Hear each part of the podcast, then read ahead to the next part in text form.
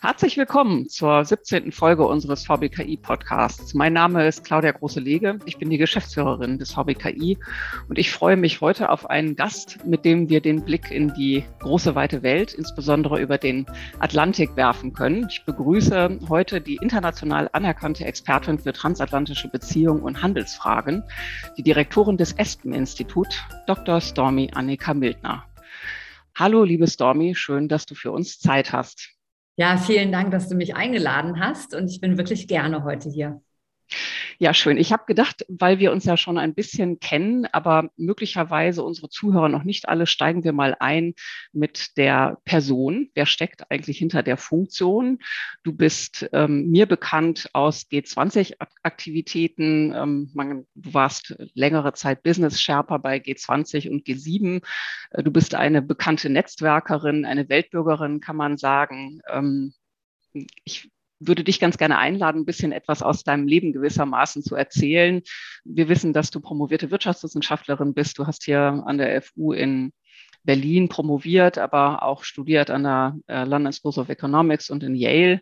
Und äh, in deiner Zeit als Business Sherpa warst du Abteilungsleiterin für Außenwirtschaftspolitik beim BDI. Äh, sieben Jahre lang warst du dort. Ja, und hast eine ganze Reihe anderer internationaler Stationen. Also ich bin gespannt auf äh, deine Vorstellung.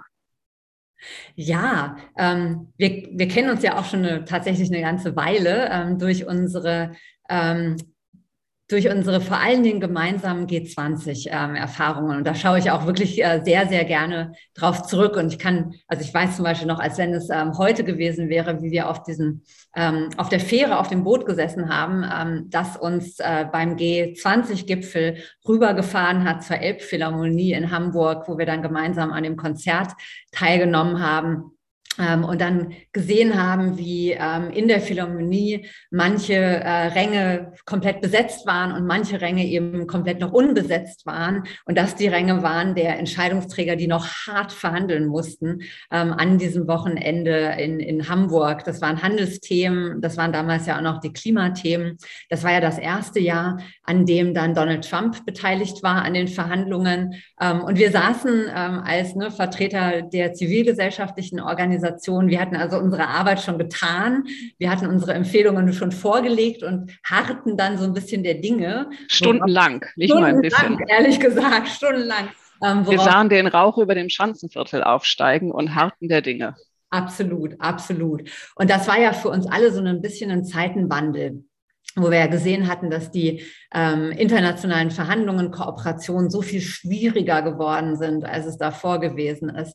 Und für mich tatsächlich auch in meiner Arbeit so ein bisschen ein Wende, Wendepunkt von eher ähm, äh, positiven ähm, von, von, von einer positiven Agenda, wo man auch tatsächlich Dinge beeinflussen, positiv nach vorne bringen kann, zu so einer Abwehrhaltung, zu einem Verteidigen, zu einem Verteidigen von, ähm, von Global Governance, äh, Regeln, Institutionen, Normen ähm, gegen eben diese Trends, viele aus den USA, aber viele auch aus China. Also lange Rede, kurzer Sinn. Ich freue mich total, ähm, dass ich dich jetzt hier heute wieder höre und wiedersehe und wir Gelegenheit haben, so ein bisschen über diese Themen auch zu sprechen. Ja, das geht mir auch so. Ich erinnere mich vor allen Dingen daran, dass wir um das Halten von Linien auch gekämpft haben und äh, manchmal darin ein Fortschritt bestand, äh, wenn es, wenn es keinen Rückschritt gab. Also ähm, sehr spannend. Und vor allen Dingen, dass wir unmittelbar vor den, ähm, äh, vor den ähm, Staatspräsidenten saßen in der Reihe und äh, Christine Lagarde uns dann wild zuwinkte. Also es war schon ein sehr emotionaler Moment da in der Elbphilharmonie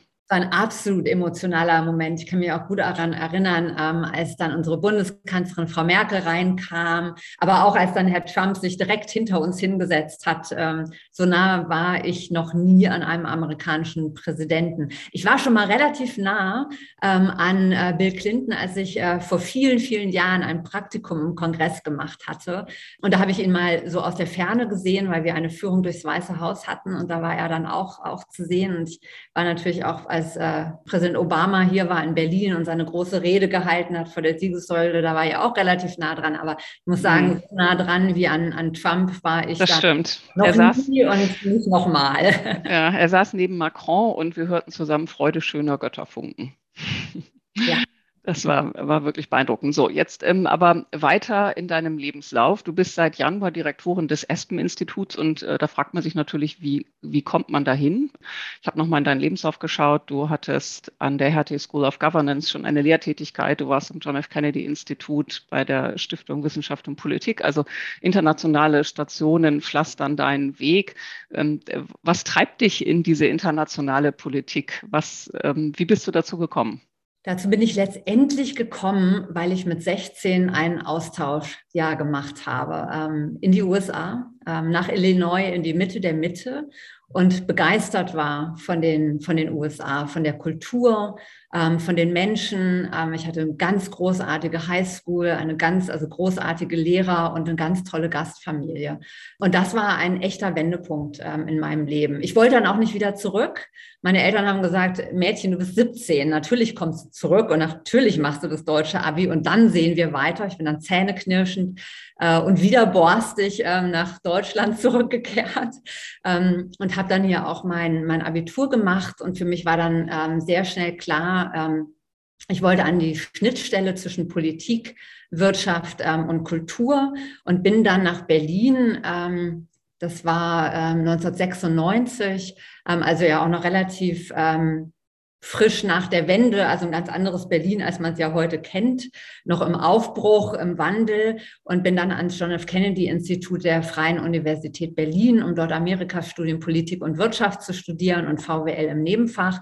Ich hatte noch ein anderes Nebenfach. Mein großes Hobby ist die Kunst also Kunstgeschichte habe ich dann gemacht und ähm, war dann auch relativ schnell ähm, wieder in den USA und habe ein Praktikum bei dem damaligen Democratic Whip David Bonnier ähm, gemacht, zuerst in seinem Wahlkreis, also habe Wahlkampf gemacht und dann durfte ich ähm, ins Kapitol, ähm, also mitten rein, mitten in die Mitte ähm, und äh, als Whip ist ja eine der Aufgaben, äh, die Stimmen zusammenzutreiben in der eigenen Partei. Und dann hat er mich auch losgeschickt und dann musste ich das auch machen und ähm, war einfach ganz begeistert von dieser Stadt, von dieser, von dieser geballten ähm, äh, Macht, die dort auch zu spüren ist, von dieser Dynamik. Und das hat mich äh, nie losgelassen. Und äh, wie du von geschildert hast, habe ich dann meinen Master an der London School of Economics gemacht in internationaler politischer Ökonomie was ja auch so Schnittstelle ist, Politik und Wirtschaft, bin dann zurückgekommen und war bei der DGAP und ähm, dort im Programm äh, Weltwirtschaft und Globalisierung für die Studiengruppen zuständig. Dann nochmal eine Promotion eingelegt, ähm, war dann bei der SWP und immer wieder auch ganz viel in den USA. Und dann hat mich nach vielen, vielen Jahren in der Wissenschaft es gereizt, noch mal ein bisschen näher dran zu sein an den Entscheidungs, Entscheidungsfindungen. Und deswegen bin ich damals zum BDI gegangen. Mhm. Und ähm, habe das äh, sieben Jahre lang gemacht, mit großer Begeisterung auch. Das waren die Zeiten von TTIP, der TTIP-Verhandlungen. Das waren die Zeiten des Deutschlandsjahrs, der deutschen G7-Präsidentschaft, der deutschen G20-Präsidentschaft. Und letztes Jahr ähm, hat mich dann der Rüdiger Lenz ähm, vom Espen-Institut gefragt, naja, wie lange willst du da noch bleiben in der Wirtschaft? ich gesagt, erstmal auch, eigentlich gefällt es mir hier ganz gut. Äh, oder hast du was anderes für mich? Und dann hat er gesagt, naja, er würde überlegen zu gehen. Ähm, und ob mich nicht auch mal reizen würde, ein Think Tank, ähm, ein, eine Convening-Plattform zu leiten, wo man für alles zuständig ist, für die mhm. Finanzen, das Personal, eigentlich letztendlich auch das Überleben und, und äh, Weiterentwicklung äh, von einem Think Tank. Und da habe ich gesagt, habe ich noch nie gemacht. Ähm, mhm traue ich mich das zu?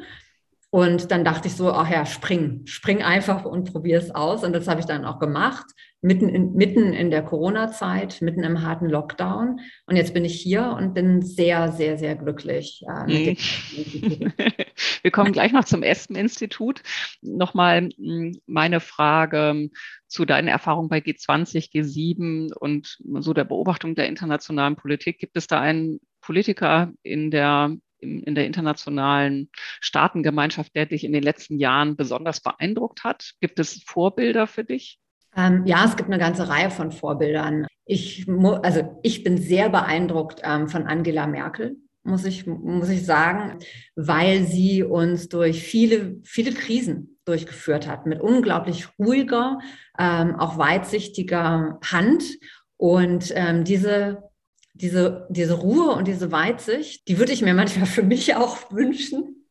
Und auf der anderen Seite ähm, hat mich also tatsächlich Obama unglaublich beeindruckt, weil er ähm, Visionen hat, die er auch versucht hat ähm, umzusetzen. Ähm, mit großer Dynamik, aber vielleicht auch nicht immer alle mitgenommen hat in dem Prozess. Und vielleicht muss man ein, vielleicht muss man den Mittelweg zwischen den beiden äh, suchen und finden. Ähm, aber diese beiden, diese beiden Staats- und Regierungschefs ähm, haben mich die letzten Jahre wirklich sehr, sehr ähm, beeindruckt. Mhm. Du hattest gerade schon erzählt, wie du zum Espen-Institut gekommen bist. Dein Vorgänger hatte dich gefragt, wie gelangt man in diese Position? Wie läuft die Besetzung? Fragt einen einfach der Vorgänger oder? Also ganz so, ganz so einfach ist das nicht. Also man ein, also aus, ordentliches Ausschreibungsverfahren, ähm, auf das er mich hingewiesen hat. Ähm, und ähm, dann bewirbt man sich ordentlich, also mit ne, ordentlichem Motivationsschreiben, mit wie man sich die Zukunft des Espen-Instituts vorstellt, mit Lebenslauf. Dann wird man auf Herz und Nieren geprüft vom äh, Kuratorium des Espen-Instituts. Da muss man sich vorstellen und da muss man sich gegen, äh, naja, gegen eine ganze Reihe von anderen Bewerbern auch durchsetzen. Mhm. Ähm, und Rüdiger hat da auch andere Personen äh, gefragt und darauf hingewiesen. ähm, und ähm, und äh, diesen Prozess bin ich dann auch ordentlich durchlaufen. Und jetzt bin ich hier und arbeite eben mit dem Kuratorium, was mich vorher geprüft hat, sehr intensiv ähm, und mit großer Begeisterung zusammen. Das ESPEN-Institut hier ist, ist ja ein überparteiliches und privates Institut, das sich mit aktueller Politik beschäftigt und ähm, darüber hinaus ja auch Wirtschaftsfragen oder eben auch Wissenschaftsfragen, Kulturfragen behandelt. Du hattest das gerade schon, ich glaube, in unserem Vorgespräch erwähnt dass es in den 70er Jahren gegründet wurde. Vielleicht erzählst du noch mal ein bisschen was zu der Gründungsgeschichte. Ich war übrigens letztes Wochenende zufällig auf Schwanenwerder und ich glaube, da begann alles in Berlin, oder? Das ist richtig. Also ähm, ESPEN Deutschland, also ESPEN Institut Deutschland ist in den 70er Jahren gegründet worden und da waren wir tatsächlich noch auf Schwanwerder. Mittlerweile sind wir mitten in der Mitte, nämlich an der Friedrichstraße, Ecke Breite Straße. Ähm, aber früher waren wir tatsächlich auf der Insel sozusagen. Und wir sind damals, anders als viele andere deutsche Thinktanks, ähm, in Berlin gegründet worden. Ne? Also DGAP war beispielsweise in Bonn, SWP war in München, aber wir waren ähm, in Berlin, weil wir einen ganz äh, speziellen Gründungsauftrag hatten. Und das war die Brücke im Ost-West-Konflikt. Ähm, und wir haben tatsächlich auch zu Beginn sehr, sehr viele Projekte gemacht, wo es genau darum ging, wo wir beispielsweise ähm, Politiker ähm, aus der Sowjetunion mit Politikern aus Deutschland zusammengebracht haben oder auch Offiziere zusammengebracht haben. Also wir haben sehr, sehr stark zum, naja, also unsere Aufgabe war, den Brückenschlag zu machen. Mittlerweile sind wir viel breiter aufgestellt. Wir sind immer noch sehr transatlantisch. Unser Mutterhaus ist ja auch in den USA. In aber Espen, vermute ich. Espen, genau. Nee, nee, nee, nee, nee. nee. Also der Veranstalter, also sie haben, sie haben tatsächlich eine äh, äh, Dependance in Espen, wo dann auch die tollen Veranstaltungen stattfinden, wie das Espen Ideas Festival. Aber Espen ist mittlerweile auch ein riesengroßer Think Tank in den USA, sitzt in Washington, haben nochmal eine Dependance ähm, in New York. Das ist unser Mutterhaus. Ähm, und dann gibt es insgesamt elf ähm, äh, internationale Espen Institute, wie wir es sind. Wir sind unabhängig finanziell als auch ähm, inhaltlich und, äh, und von der, von der Governance-Struktur. Ähm, und, ähm, und haben auch alle so ein bisschen einen unterschiedlichen, unterschiedlichen Auf, Auftrag. Ähm, mhm. USA ist, ähm, ist tatsächlich, also Haupt, Haupt, äh, also Hauptort ist Washington. Mhm. Und was zeichnet das Aspen Institut als Denkfabrik aus? Wie unterscheidet es sich jetzt zum Beispiel von der American Academy? Unser Motto ist, ähm, Menschen zusammenzubringen zu kritischen Themen und zu kritischen Fragen, die normalerweise nicht einfach äh, in den Austausch miteinander kommen würden. Und wir haben ähm, in der Vergangenheit eine ganze Reihe Projekte ähm, gemacht. Beispielsweise hatten wir ein Projekt, in dem Parlamentarier aus, aus Russland, aus den USA und aus Deutschland für ein ganzes langes Wochenende äh, zusammengekommen sind in Klostermühle und gemeinsam an verschiedenen Themen gearbeitet haben.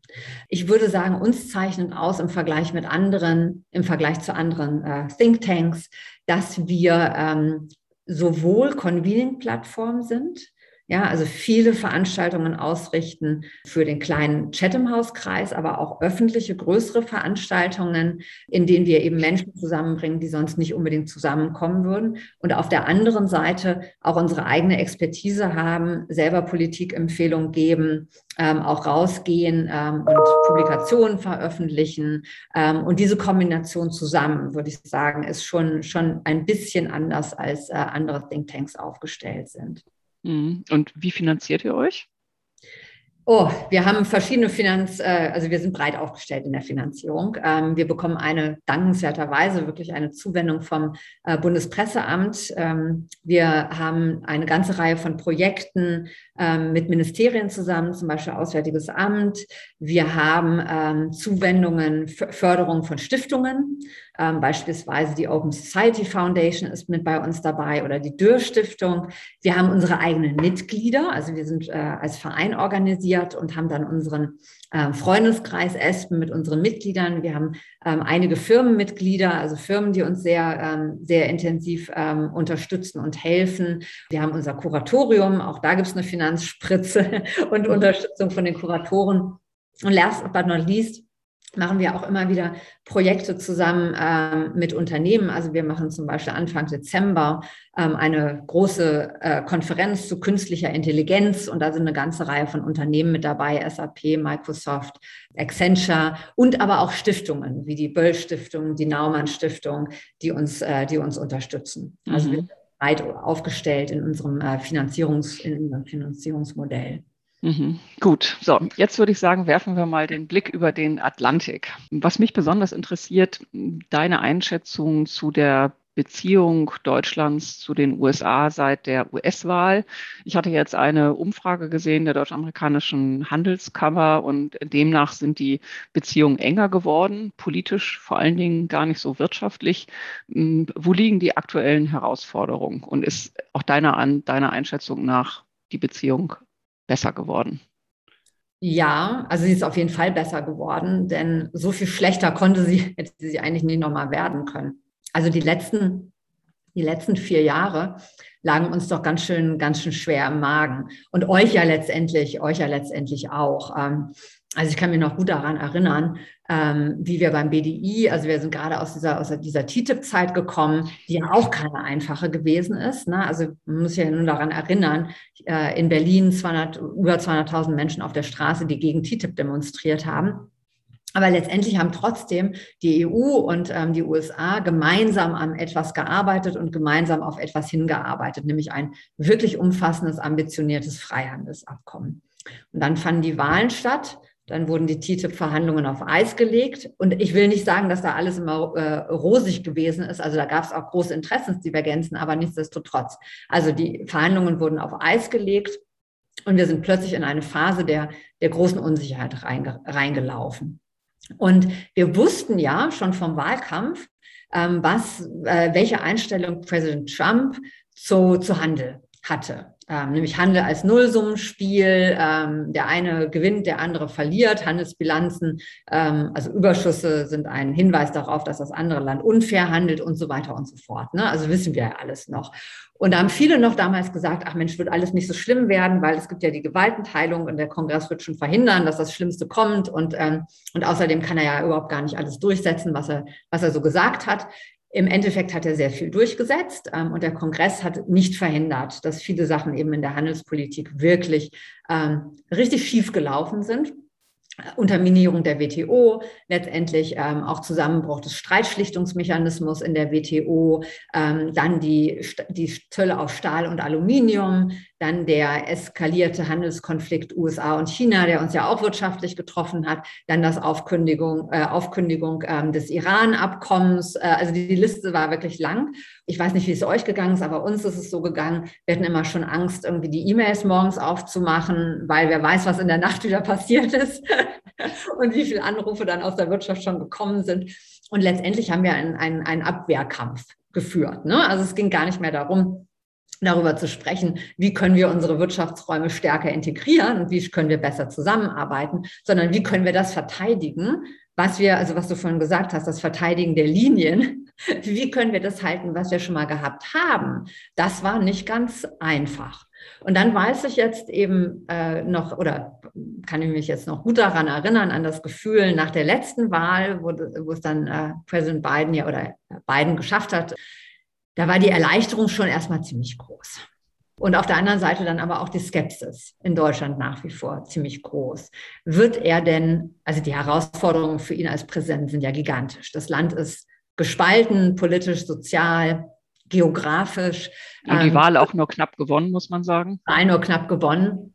Dann der Angriff ähm, auf, das, äh, auf das Kapitol ähm, am, 6., am 6. Januar. Ähm, das sind wirklich gigantische Herausforderungen. Und deswegen war also auch gerechtfertigterweise ähm, hier in Deutschland, aber auch in anderen Ländern Europas erstmal ab, ein bisschen Abwarthaltung und, und schauen, wie wird es sich jetzt äh, entwickeln.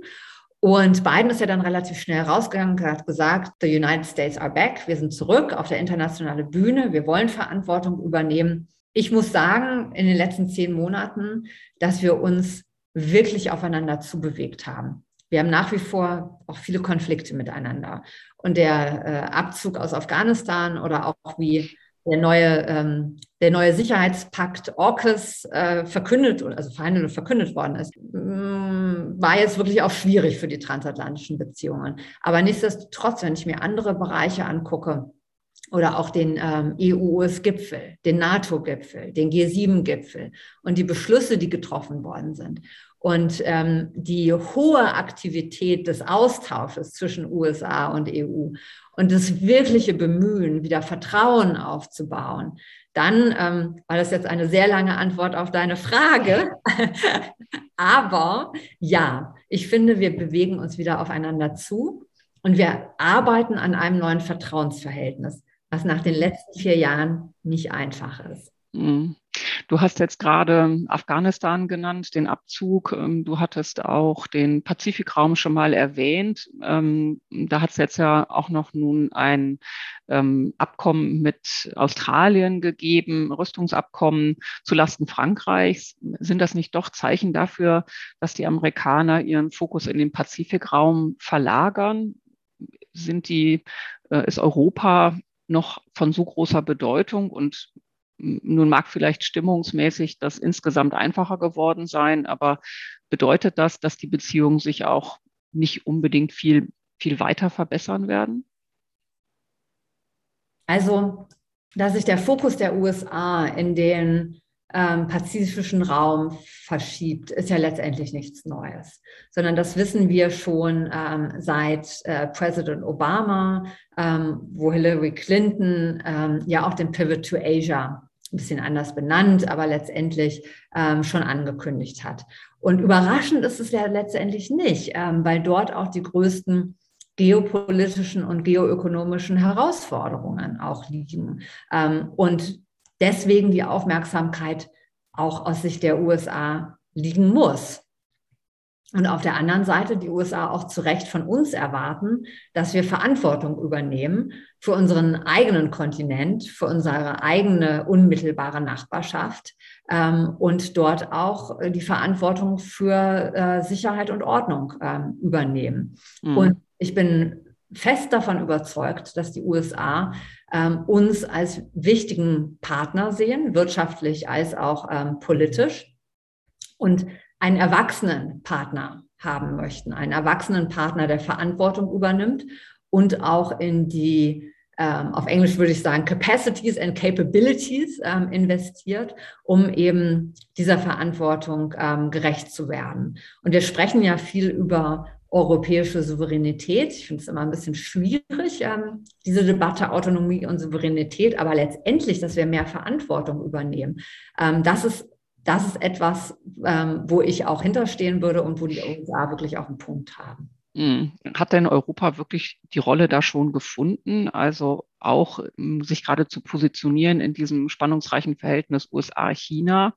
Ähm, insbesondere denke ich dann so an die deutsche Maxime, dass man sich erstmal aus Konflikten heraushalten soll. Da ist man sich ja auch innerhalb Europas gar nicht ganz einig, oder? Nein, also absolut nicht. Da, da sind wir noch auf dem Weg. Ähm, und die Amerikaner sagen auch, auch, äh, auch immer, hört doch mal auf zu reden äh, und macht mal endlich was. Aber es ist natürlich mit 27 Mitgliedstaaten auch nicht so ganz einfach, ähm, eine einheitliche China-Politik zu finden.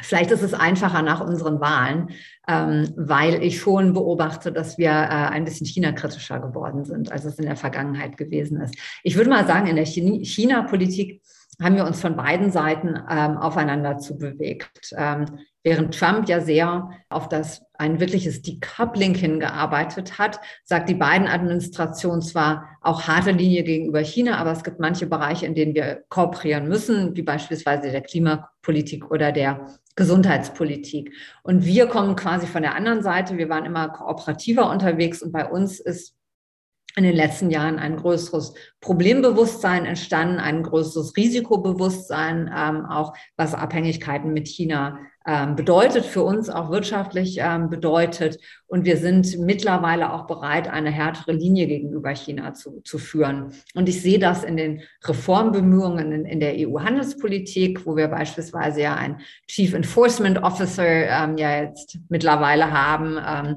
der schaut, ob Handelsgesetze besser durchgesetzt werden. Es soll ein Anti-Coercion-Instrument in der Zukunft gehen, wo wir uns gegen äh, wirtschaftliche Zwangsmaßnahmen schützen wollen. Es gab eine Anti-Dumping-Reform und, äh, und wir machen uns in der EU intensive Gedanken über das, äh, über, die Wettbe über das Wettbewerbsrecht, wie man sich eben da auch schützen kann. Und es gab ähm, ein, eine noch nicht Harmonisierung, aber ein Abstimmungsmechanismus immerhin für ähm, das Screening von Investitionen aus dem Ausland, um eben auch Sicherheitsrisiken da einzudämmen. Und ich mhm. finde, deswegen sieht man auch da, also wir, äh, wir haben nicht dieselbe wir haben nicht dieselbe Risikoperzeption gegenüber China in den USA und Europa. Wir haben nicht die gleichen Instrumente und wir haben auch nicht die gleiche Wahrnehmung, ähm, weil wir kein Hegemon waren, während die USA eben, eben sich auch angegriffen fühlen als Hegemon. Also es gibt deutliche Unterschiede und nichtsdestotrotz finde ich, dass wir uns schon in der China-Politik ähm, etwas mhm. aufeinander zu bewegen. Mhm. Aber du hast völlig recht, eine einheitliche China-Politik in der EU haben wir äh, immer noch nicht. Mhm. Äh, zum Thema Wahrnehmung, Eigenwahrnehmung, Fremdwahrnehmung, ähm, da würde mich jetzt interessieren, wie blickt man denn aus den USA auf unsere, auf die aus, auf den Ausgang der Bundestagswahlen in Deutschland? Mit großer Neugierde, würde ich, würde ich sagen. Ähm, was ich jetzt immer wieder gehört habe, ist tatsächlich eine große Bewunderung ähm, für Angela Merkel ähm, und für die Stabilität, die sie gerade auch ähm, in, auf, der, auf der Weltbühne mitgeschaffen hat und diese Verlässlichkeit und Vorhersehbarkeit. Ähm, und dass es ihr auch letztendlich gelungen ist, Deutschland in der EU als Player zu etablieren, der nicht gleich ähm, Ängste bei anderen europäischen Mitgliedstaaten verursacht. Ne? Also ich weiß nicht, ob du die, also bestimmt hast du die, die äh, letzte ähm, Umfrage zu Deutschland vom ECFA gesehen, ähm, wo sie nach, danach gefragt haben, wie eben Deutschland wahrgenommen wird von den Mitgliedstaaten ähm, und wie Frau Merkel wahrgenommen wird von den Mitgliedstaaten. Und sie hat sehr, sehr gut abgeschnitten, sogar bei den Mitgliedstaaten, wo sie wirklich nicht beliebt war während der letzten Finanz- und Wirtschaftskrise, Griechenland äh, beispielsweise.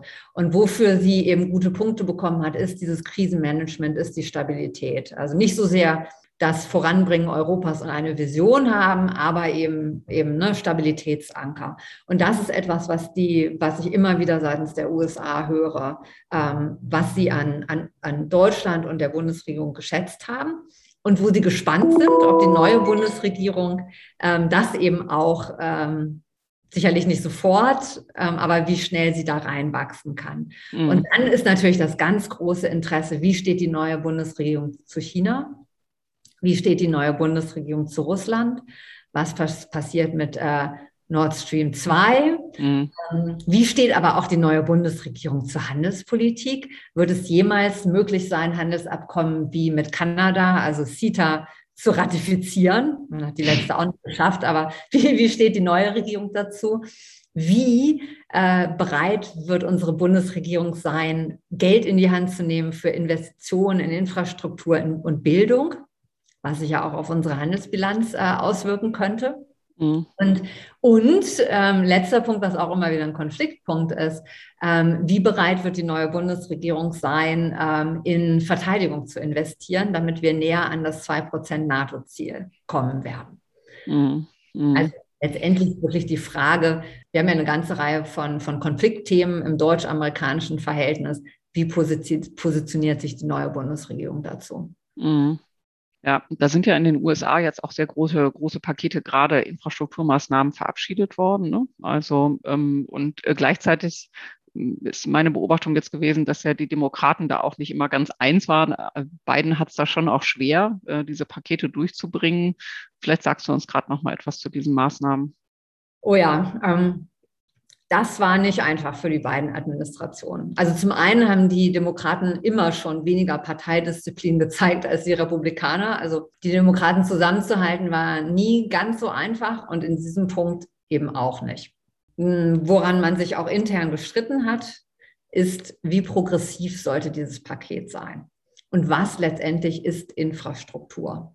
Und die Demokraten, also der progressive Flügel der Demokraten, hätte sehr gerne viel mehr progressive Gesetzgebungen noch mit drin gehabt. Also viel mehr Sozialausgaben in diesem Paket mit drin gehabt. Ob nun im Punkto Bildung ähm, oder im Punkto Digitalisierung.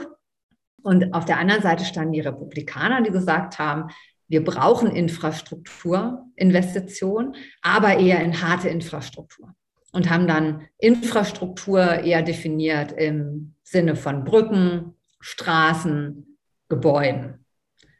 Nochmal mhm. zurückgesprungen zu den progressiven Demokraten. Klimapolitik wollten sie auch stärker reinbringen. Äh, das Mitte der Demokraten, die haben gesagt, wir brauchen jetzt, wir brauchen das Gesetz und wir brauchen einen, Aus, wir brauchen einen Kompromiss mit den Republikanern und dementsprechend lass uns doch bestimmte progressive Teile erstmal ausgliedern und mhm. in einem Gesetzespaket ähm, verabschieden. Mhm. Deswegen sind wir auch nicht so ganz glücklich. Mm, dann gibt es ja immer noch so ein paar Themen äh, wie diese Rassismustheorie im Schulunterricht, äh, Themen, die auch die Demokraten spalten.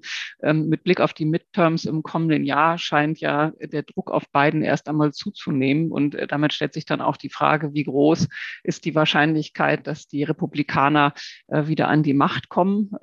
Das zum einen, der erste Teil meiner Frage. Zweiter Teil, welche Rolle spielt dabei Trump? Wir hören ja in Deutschland auch immer wieder Stimmen, die vor einer Rückkehr Donald Trumps warnen oder das zumindest nicht ausschließen. Muss man das tatsächlich fürchten oder haben nicht die Republikaner jetzt gerade bei den Gouverneurswahlen in Virginia ein Zeichen gesetzt, denn äh, der Spitzenkandidat Glenn Youngkin hat ja den Wahlkampf ohne, also sehr bewusst offenbar ja auch ohne Trump geführt. Also die, die Frage somit, brauchen die Republikaner Trump eigentlich? Oh, das waren jetzt aber ganz viele Fragen in einer, in einer Frage. Ähm, also ähm, in der Geschichte der USA ist es häufig so, dass wenn ähm, die Präsidentschaftswahlen sagen wir mal, von den Demokraten gewonnen werden, das Repräsentantenhaus demokratisch äh, dominiert ist und der Senat auch, dass es dann in den Zwischenwahlen, ähm, das ist also die erste Wahl zwei Jahre nach der Präsidentschaftswahl, wo dann ein Drittel des Senats und das ganze Haus gewählt werden, dass es meistens mindestens in einer der Kammern einen äh, Wechsel gibt von den Demokraten auf die Republikaner oder wenn das alles andersrum war, eben, eben andersrum. Das ist häufig so.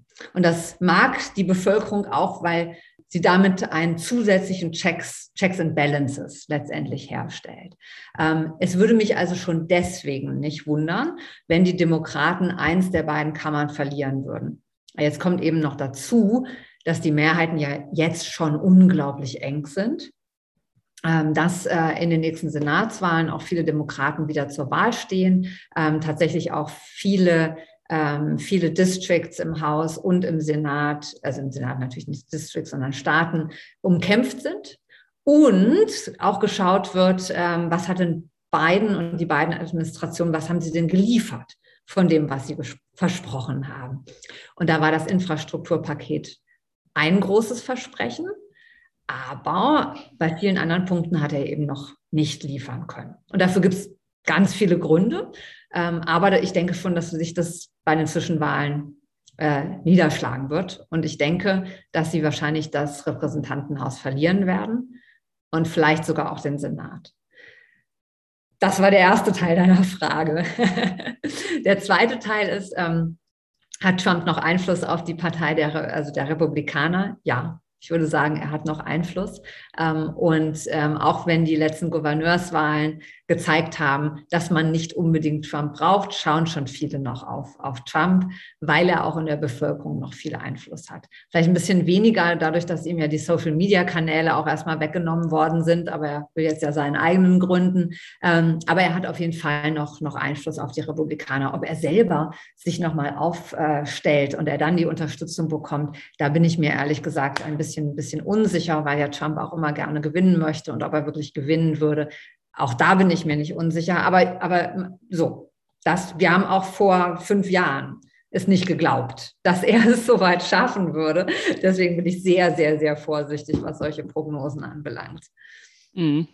Ja, bis dahin ist ja auch noch ein bisschen Zeit. Also insofern ähm, bleibt das spannend. Kann viel äh, passieren. Kann viel passieren, ja. Ich würde ganz gerne nochmal zum Thema Energiewende ähm, auf die Glasgow-Ergebnisse blicken da äh, ist ja interessanterweise aus vielen ähm, von einigen Staaten die Atomkraft wieder als die Lösung der äh, in der Klimapolitik äh, angesehen worden. Also raus äh, aus der Kohle, äh, raus aus dem Gas und wie schafft man das dann, das alles zu kompensieren? Da wählt man dann wieder die Kernenergie. Ähm, wie blickt man aus den USA auf die Glasgow-Ergebnisse oder eben auch auf die deutsche Energiepolitik? Ähm, erstmal aus der beiden Administration ähm, war, oder anders ausgedrückt, die beiden Administration hatte, äh, nimmt sich, hat sich vorgenommen, eine, auch eine große Klimawende ähm, durchzuführen. Und ähm, ist in den Möglichkeiten, wie sie das machen kann, unglaublich eingeschränkt. Ähm, letztendlich bräuchte man ein großes Klimagesetz in den USA, was vom Kongress auch ratifiziert wird, um eine echte, wirkliche große Klimawende. Ähm, und das letztendlich, was Sie auch in, in Glasgow äh, versprochen haben, wirklich umzusetzen. Das ist nicht machbar. Das ist nicht mit den Mehrheiten, die die Demokraten in, in beiden Kammern haben. Das ist nicht machbar und nicht umsetzbar. Was, können, was könnte die beiden Administrationen ähm, noch machen? Sie kann Effizienzregeln festlegen, sie kann Emissionsregeln festlegen. Und zwar über sogenannte Executive Orders. Das ist letztendlich das, was die Obama-Administration auch schon gemacht hat. Das Problem dabei ist, dass das sehr schnell wieder vom, vom kommenden Präsidenten, wenn er nicht die mhm. gleiche Politik verfolgt, wieder komplett rückgängig gemacht werden kann. Das ist genau unter der Trump-Administration gekommen, äh, auch, auch dazu gekommen. Und viel während der Trump-Administration hat sich ja dann auf die Ebene der Bundes Bundesstaaten verschoben. Und es gibt ja eine ganze Reihe von Bundesstaaten, mhm. die wirklich sehr, sehr progressiv mhm. sind. Kalifornien oder so, ne? Mhm. Oregon, Washington, also letztendlich die, äh, die, Westküste, die Westküstenländer, aber es gibt ja auch ähm, um, um Chicago herum ähm, Emissionshandelssysteme. Auch im äh, Nordosten der USA gibt es Initiativen dafür. Also es gibt eine ganze Reihe von ähm, Initiativen auf Staaten, auf Staatenebene und, und dann ja auch ähm, Initiativen zwischen, ähm, also zum Beispiel unseren Bundesländern und den US-Bundesstaaten, US also Kooperationsprojekte und gegenseitige Lernprojekte. Mhm. Ähm, warum ich das jetzt gerade alles erzählt habe und so weit ausgeholt habe, ist, dass sich die beiden Administrationen schon, ähm, glaube ich, auch sehr bewusst ist ähm, der eigenen Handlungsmöglichkeiten und der eigenen Handlungsrestriktionen, ähm, bevor es in Glas zu, nach Glasgow gefahren ist und auch äh, zurückgekommen ist. Man kann natürlich sagen, es ist, es ist schon enttäuschend, was im Endeffekt ähm, rausgekommen ist ähm, aus dem großen Gipfel, aber es spiegelt eben auch die die Machbarkeiten und Restriktionen in den einzelnen Ländern wieder, also inklusive eben den, den USA. Mhm. Ja. Und vielleicht noch zum Punkt ähm, Atom- oder Kernenergie. Das war immer ein wichtiger Bestandteil des Energiemixes ähm, in den USA.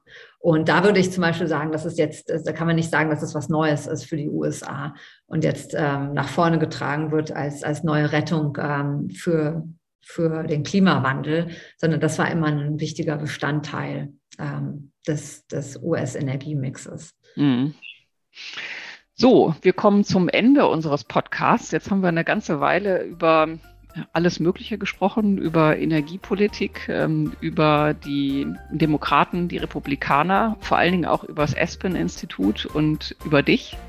Ich danke dir sehr für deine, für diese Einblicke für den Blick über den Atlantik, die Blick, den Blick hinter die Kulissen des Espen-Instituts und auch den Einblick in die Person. Stormy Annika Mildner.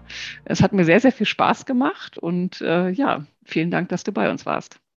Ja, mir auch. Ähm, vielen, vielen Dank für die Einladung und ich hoffe, dass wir uns demnächst mal wieder richtig sehen. Das sollten wir unbedingt verabreden. Ja, ich danke unseren Zuhörern noch für die Aufmerksamkeit und freue mich dann schon auf, den nächsten, auf die nächste Folge mit Ihnen. Also vielen Dank und alles Gute. Dankeschön.